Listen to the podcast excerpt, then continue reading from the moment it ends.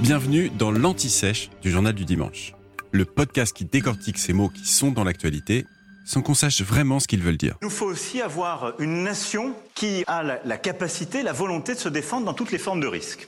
Nous avons commencé à redévelopper cet esprit avec euh, l'idée du service national universel. Je souhaite que nous puissions continuer l'effort pour le généraliser. Au fait, qu'est-ce que le service national universel?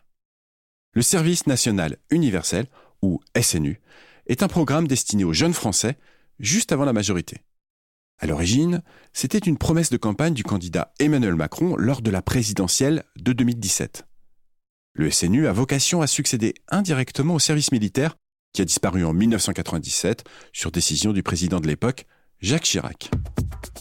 Avec le SNU, le gouvernement entend proposer aux jeunes âgés de 15 à 17 ans, je cite, un moment de cohésion visant à recréer le socle d'un creuset républicain. Il cherche aussi à impliquer la jeunesse française dans la vie de la nation et enfin à promouvoir la notion d'engagement et favoriser un sentiment d'unité nationale autour de valeurs communes. Au programme, une première phase de deux semaines appelée Séjour de cohésion autour de sept thématiques.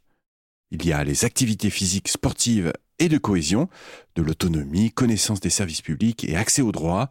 Il y a aussi un volet citoyenneté, institutions nationales et européennes.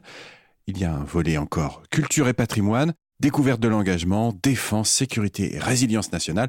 Et enfin, le dernier, je cite, développement durable et transition écologique. Ça, c'est donc la première phase. Puis intervient une seconde phase, de 84 heures précisément, il s'agit alors d'une mission d'intérêt général à effectuer auprès d'une association ou des services de l'État. À l'issue de ces deux phases, les jeunes peuvent poursuivre ce programme à travers un engagement volontaire durant une période de 3 à 12 mois. Et même si le SNU compte de plus en plus d'inscrits chaque année, il n'en demeure pas moins critiqué. Sa pertinence, son coût, qui est quand même établi entre 1 à 1,5 milliard d'euros par an, et l'aspect militaire de ce programme sont régulièrement remises en cause par les opposants à Emmanuel Macron, comme par les citoyens. Vous venez d'écouter l'Anti-Sèche du Journal du Dimanche, le podcast qui répond à la question que vous n'osiez pas poser. Je suis Vivien Vergniaud et si vous avez aimé ce podcast, mieux si vous voulez écouter d'autres épisodes préparés par la rédaction du JTD, c'est facile. Abonnez-vous, suivez-nous, c'est gratuit. On vous donne rendez-vous trois fois par semaine en podcast et tous les jours sur le JDD.fr. À bientôt.